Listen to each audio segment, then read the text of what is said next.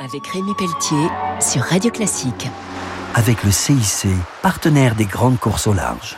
Bonjour et bienvenue pour euh, Grand Large sur Radio Classique pour la suite de notre entretien exceptionnel avec Jean-Louis Etienne, médecin explorateur. Nous sommes au Yacht Club de France, avenue Foch à Paris dans le 16e. Un yacht club dont certains membres sont illustres comme Jules Verne, Virginie Herriot, le commandant Charcot, le duc de Cazes et Jean-Louis Etienne. Oui, effectivement, je suis membre du Yacht Club de France. J'ai construit le bateau Antarctica qui s'appelle Tara aujourd'hui.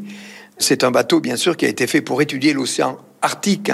Le Yacht Club de France me contacte en me disant on a un illustre ancien président, médecin, navigateur polaire, Charcot, cet explorateur, et qui a une, une, vie que je peux ressentir. On avait des parcours un peu parallèles. Je suis entré au Yacht Club de France avec deux parrains prestigieux.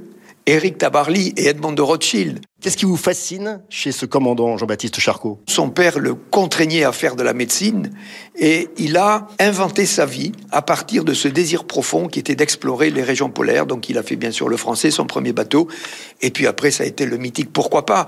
Ce qui est compliqué, c'est de trouver l'argent quand on est initiateur, instigateur du projet. Et je le rejoins, ça me donne du courage, il y est arrivé. Alors vous venez de publier Explorateur d'océan chez Paulsen. Il y a un navigateur qui vous fascine également, Ernest Shackleton, avec l'endurance. Shackleton se dit, il reste une chose à faire, c'est traverser l'Antarctique.